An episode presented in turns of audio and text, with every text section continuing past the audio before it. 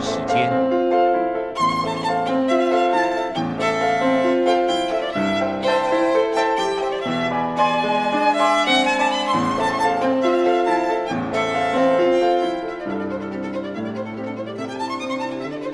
由天安门学生运动领袖王丹主讲。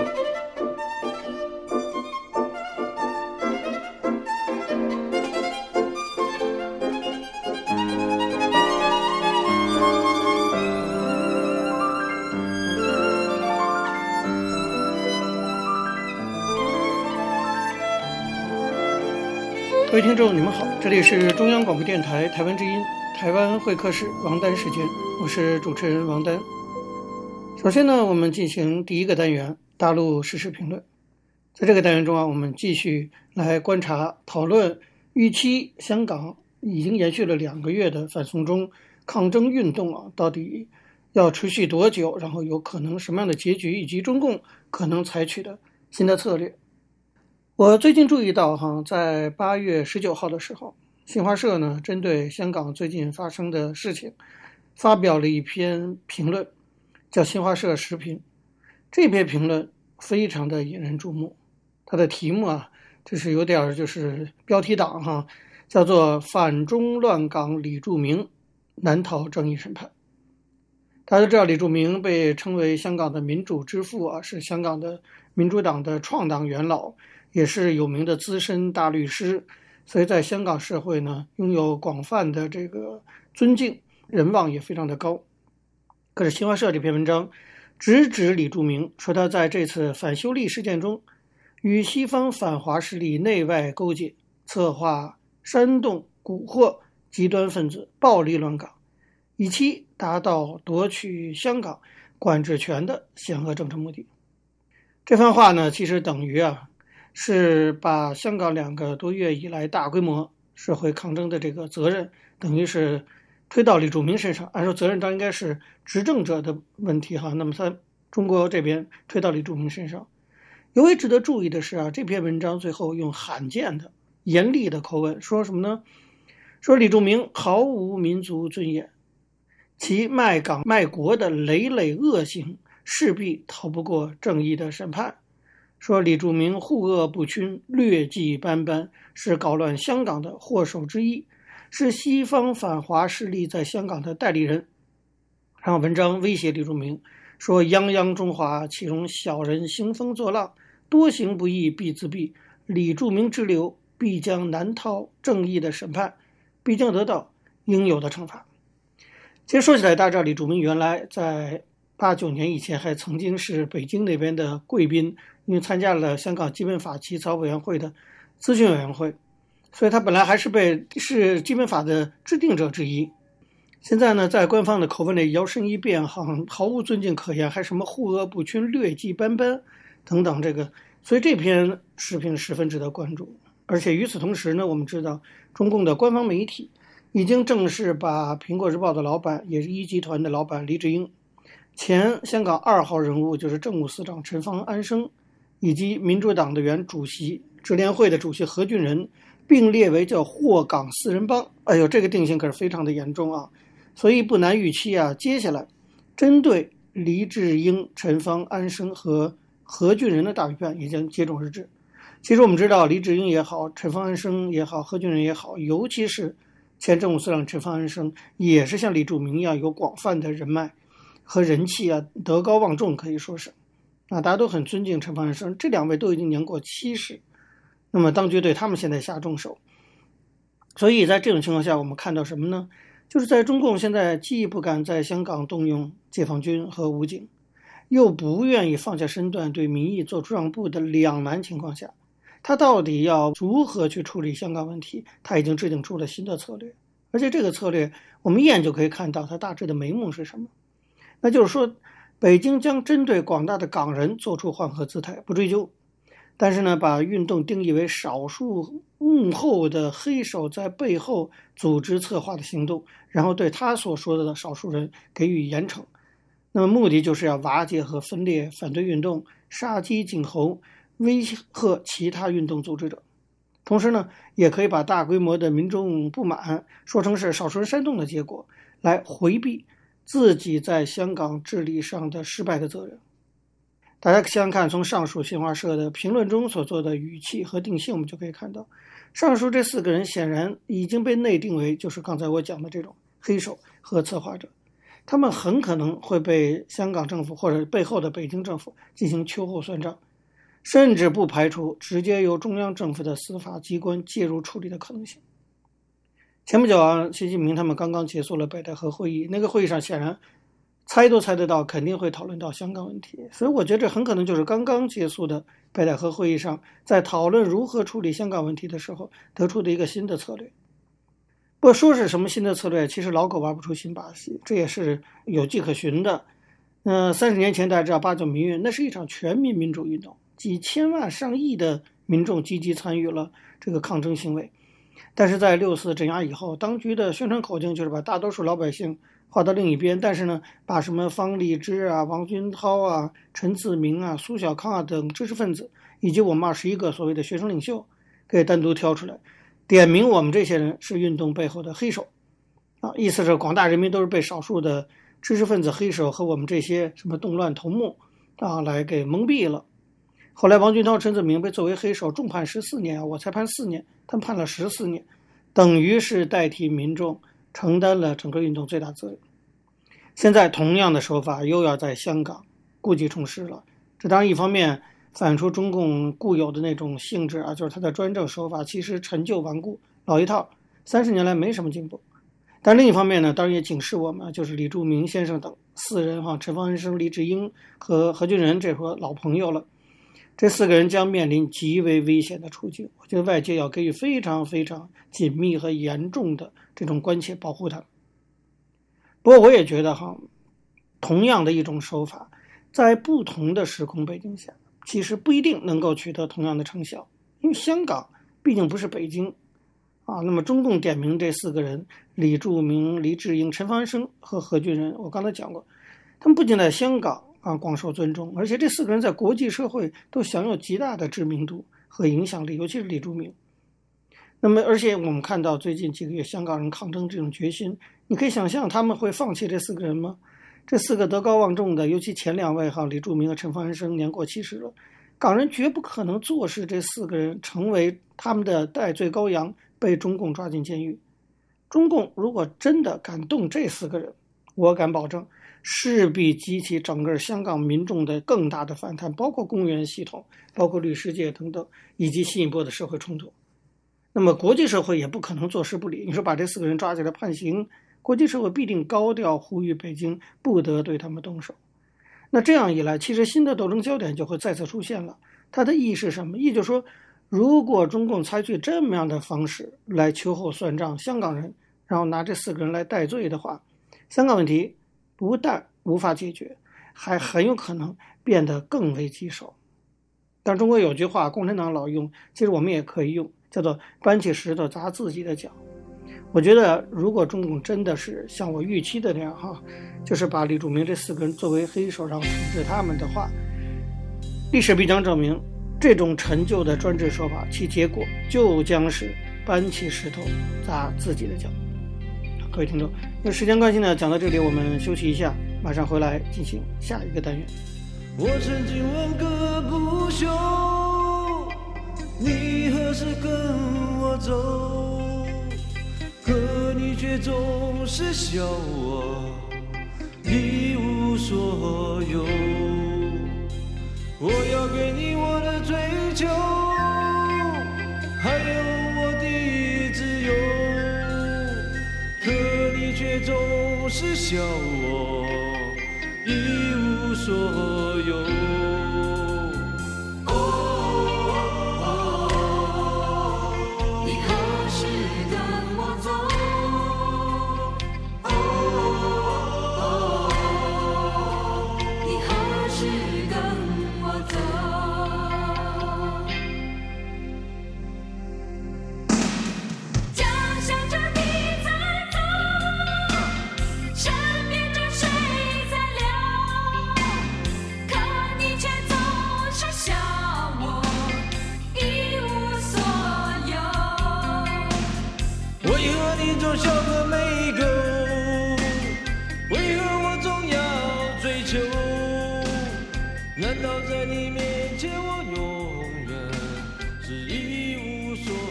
各位听众，你们好，这里是中央广播电台台湾之音，台湾会客室王丹时间，我是主持人王丹。我们接下来进行的是历史回顾专栏，在这个专栏中呢，我们要根据一些当事人的口述历史，回顾一下中国改革开放以来走过的历程。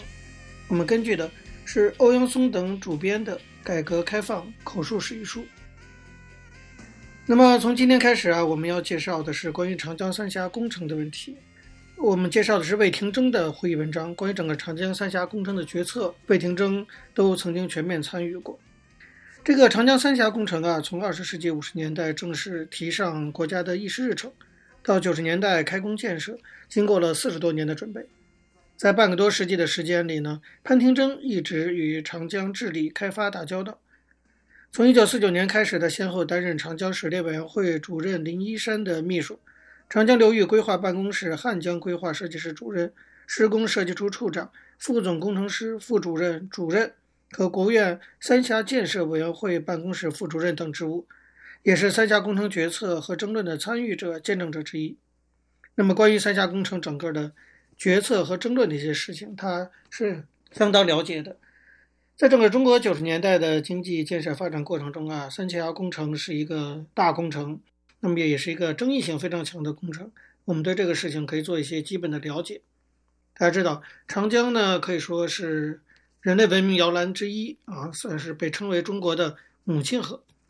它虽然给中国人民带来了一些交通啊、灌溉上面的方便，但是长期以来啊，水患灾害非常严重，一直没有得到治理。但是它丰富的水利资源呢，也一直没有得到开发和利用。其实近代以来，很多人都提出过要开发三峡的设想，比如说最有名的就是孙中山。一九一九年，孙中山在建国方略的实业计划中提出，要在三峡河段以水闸堰其水，使舟得以溯流以行，而又可资其水利。一九二四年，他又在民生主义演讲中提到，在三峡可以装三千万匹马力的发电机。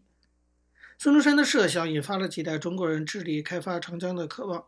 一九四四年。美国人萨凡奇受国民政府邀请考察三峡，提出了萨凡奇计划，并在美国丹佛尔勘务局进行过三峡工程的设计研究，建议兴建三峡工程。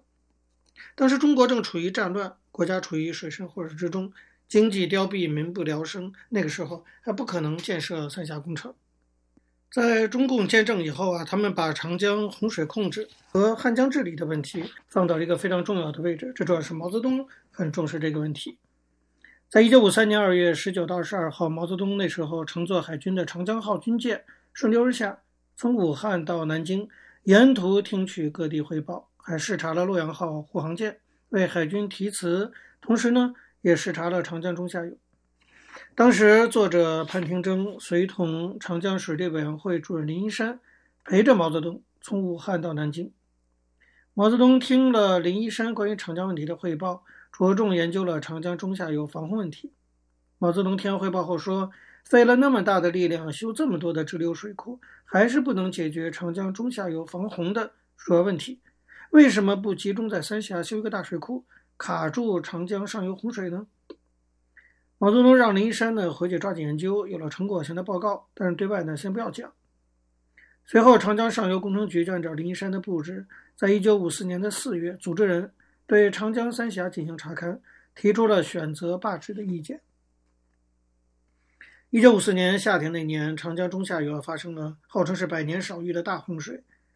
那么沿线的老百姓当然在抗洪方面付出了很大的代价。毛泽东为了鼓励给武汉人题词，并在那年的年底和周恩来、刘少奇在京广线的专列上，用了一整夜时间。专门听取林一山关于长江三峡工程研究情况的汇报，这一次下了决心要正式进行长江流域规划和三峡工程研究设计工作。毛泽东还指令周恩来回北京以后，给苏联部长会议主席布尔加宁发电报，希望苏联能够派专家来中国帮助进行长江流域规划和三峡工程的设计研究。所以基本上从一九五五年开始，在这个中国政府的推动下，有关部门和各方面人士啊，通力合作，全面开展了长江流域规划和三峡工程的勘测、科研和设计工作。那么，以原来的长江规划委员会为基础，由国务院有关部委派人参加，专门成立了一个长江流域规划办公室。一九五五年六月，以马林诺夫斯基为代组长的苏联专家组陆续来到武汉。不久，专家组正式的组长德米特里耶夫斯基正式抵达，中苏合作全面展开了长江流域的规划、三峡工程勘测设计的科研工作。一九五五年十月到五六年的六月，中苏专家对长江干流及其主要支流进行了广泛的查勘。常委会调集了十八支勘测队，对长江干流和嘉陵江、汉江、乌江、金沙江等进行了地质勘测。苏联航空测量队出动了十几架飞机，分南北两线航测了长江流域上游干支流地区。一九五五年的十到十二月，水利部当时的党组书记、副部长李宝华和常委会主任林一山带领常办的一些主要负责人和工作人员。对长江上游干支流进行了综合查勘。那时候，苏联专家组的组长特米德米特里耶夫斯基、成员马林诺夫斯基、阿卡林、斯泰尔马哈、斯坦盖耶夫、叶格罗夫、德钦斯基、马祖尔、罗达可夫和沃龙金等十几个人都参加了。就是在这次查看中啊，中国跟苏联的专家意见上产生了分歧。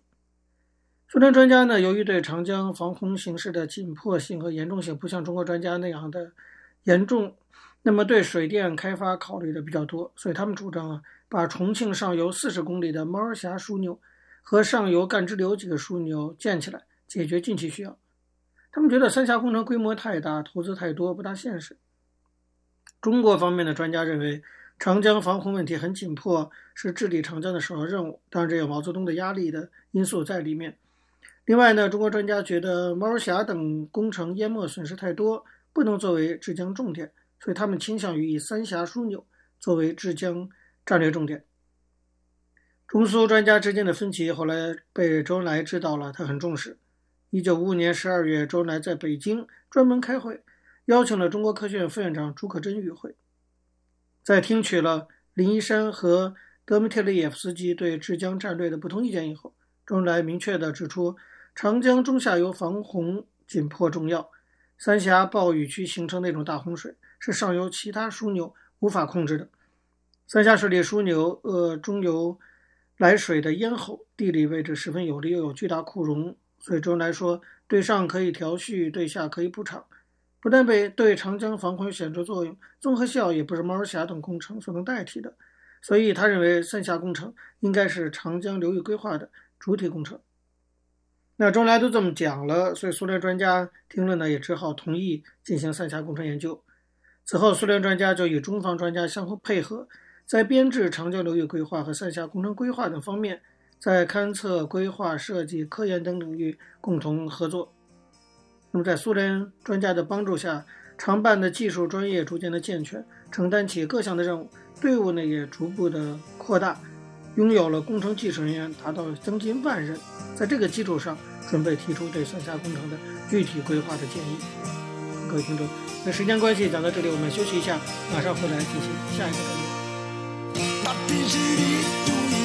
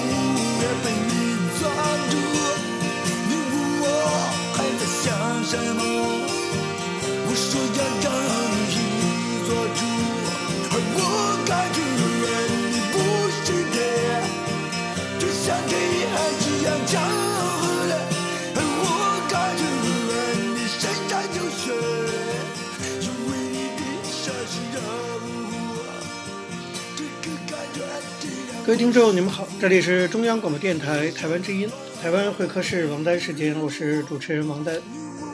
在今天的台湾经验专栏中，我们向大家介绍的是一位台湾重要的政治人物，就是原高雄市长陈菊。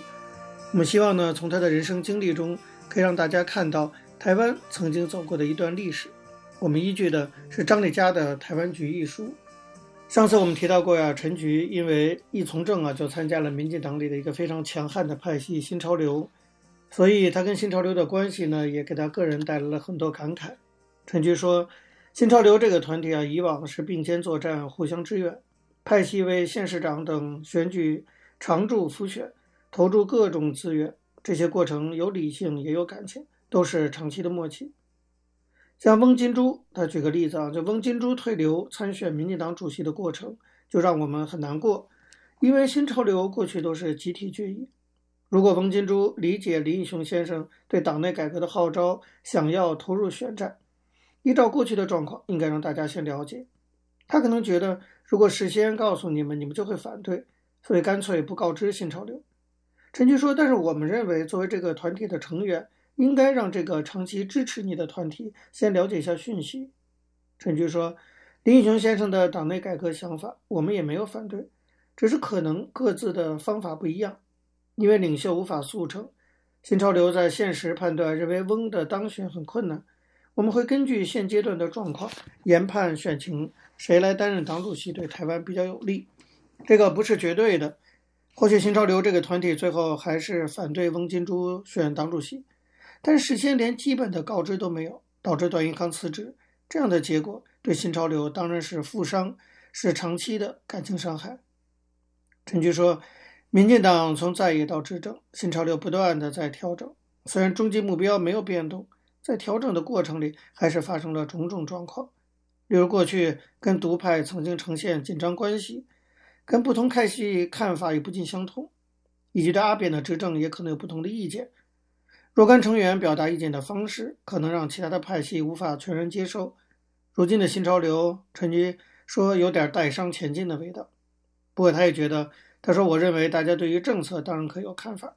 但是社会期待有些声音应该在党内表达。”在民进党执政面临困难的时候，新潮流成员发表个别意见，变成这样的乌鸦，当然非常顾人怨，也不见得符合支持者的期待。今天台湾社会发展到这样，新潮流如果渐渐被孤立，并不是好现象。陈菊说，作为民进党的成员，新潮流应该呼应整个社会对民进党的期许，努力在党内建立沟通的管道。党内当然可以有不同的辩论，多元化的政党内部本来就应该。有所不同，但我们不是对立，也永远有最大公约数，那就是民进党共同坚持的主张。我们从事民主运动所怀抱的改革信念与理想。其实啊，公平的讲，陈菊算是新潮流成员，但是他一向被认为是大姐大，也被称为超级大党工，所以呢，他历来被认为是可以跨越派系进行沟通的各派系之间的一个平台。所以听到别人讲说，哎呀，可惜你是新潮流。甚至为了他是新潮流的成员，就另眼相待的时候，陈菊内心当时感慨万千的。他说：“我不会因为不讨好、不讨喜，就去放弃一些东西，或者回避我是新潮流成员的身份。但是参与民主运动三十多年，我向来不喜欢用派系来区别人，也不希望别人用派系来定位我。”他说：“从党外运动开始，我参与政治的时间比民进党以及民进党的任何一个派系都还要长久。”这说的可是真的，因为他很年轻就开始投入党外运动了。陈菊说：“我先前呢只参选过一届国大代表，其他时间都在帮忙辅选，辅选的对象从来不分派系，我的许多决定并没有任何派系因素的考量。”陈菊虽是新潮流成员，无法免于新潮流结下的恩怨情仇，但陈菊一向希望外界能够以他三十多年的表现来检验他。也就是说，在民主运动的历程，陈菊说：“我是陈菊。”我是台湾人的女儿，这个更是陈菊给自己的定位。当然，即使陈菊站在一个跨越派系的民主运动的角度上，还是会有人要求他退出新潮流。同时，在当时陈水扁的亲家女婿都卷入弊案疑云一连串的政治风暴里面，民进党党内也无法容忍新潮流个别成员好发议论的声浪更加高涨，比如段宜康或林哲水等等发言都非常的刺激到一些其他派系。所以呢，民进党党内王庆南等人就提出要解散派系，这个提案在党代表大会上就曾经提出来过。相对于民进党其他派系的松散，解散派系这样的主张，其实大家一听就知道，首当其冲的当然指的就是新潮流。这个提案呢，被视为几乎等同于解散新潮流。陈水扁那个时候是总统，兼任民进党主席，他曾经很技巧地搁置了解散派系的提案。那么，在这一次王庆南等人提出提案的时候，当时民进党的高层也希望能够以折中的方式化解。所以本来各方啊，原来评估立法院党团总召柯建铭版的派系自律公约渴望过关，但是在党内对新潮流同仇敌忾的气氛里。二零零六年七月二十三号，民进党第十二届全国党代表大会通过了解散派系决议，当时现场还响起一片掌声。后来，新潮流办公室随即发表声明，表示欣然接受，全力配合，即日起宣布新潮流解散，包括新潮流的政协办公室及流团等运作全部停止。当时，新潮流的总召是赖清德，他那时候就坦率地说，对这个结果感到很意外。前任新潮流的总召段宜康认为说，民进党的形象和支持度受到冲击，都和派系无关。但党内呢，把派系问题当成假想稻草人，对内不对外的气氛令他感到害怕。他也忧心党内将欠缺沟通协调的机制，无法约束个别政治人物，未来看到的会是一个个无法被检验的山头和小圈圈。在通过解散派系决议的第二天，陈菊就公开表达了乐见解散派系的立场。他说：“从二十三号起，他已不再为派系的问题伤神，党内也不需要有特别的对话问题，所有时间都会用在选举上，与对手国民党参选人竞争。”陈菊说：“解散派系对民进党有展现更大团结的意义，今后任何人都不能再以不同派系作为阻碍团结的借口和理由。”深信解散派系对于民进党北高市长选举有正面加分作用。陈菊说：“台湾民主运动改革是一代传一代，在民进党执政过程中遭逢有史以来最艰辛的处境，但对民进党执政的价值更要坚持，更有信心。北高市长选举不仅是北高市民的事情，而是整体台湾的重大事情。如果民进党能够获得选民的支持，从困境中谷底翻身。”代表台湾社会对民进党再次的信赖。民进党不论什么人、什么系、什么派，大家都是大家庭中命运与共、同舟共济，大家都在一艘船里，都有更大的心胸坚持。所以党内要放弃不同成见，才能看到希望。这就是陈菊啊，作为新潮流系长期的成员，对解散派系离间的看法。从中也可以看出啊，陈菊站在一个相当的高度上，一个跨越派系的高度上。那么，对于整个民进党的团结做出了非常大贡献。好，各位听众，由于节目时间的关系，今天的台湾会客室王丹时间到这边结束了。非常感谢您的收听。如果各位听众对我们的节目有任何的指教，可以写信到台湾台北市北安路五十五号王丹收，或者发电邮件信箱到八九六四 @rti.org.tw 给我。我是王丹，下次同一时间再见。没有烟抽的日子。没有烟抽的日子，我总不在你身旁，而我的心里一直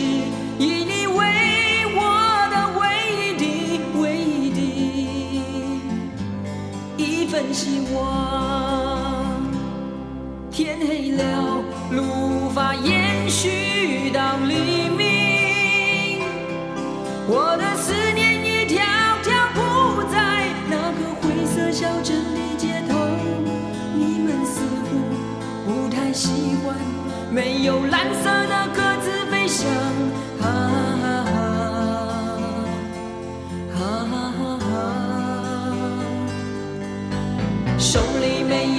那就划一根火柴吧，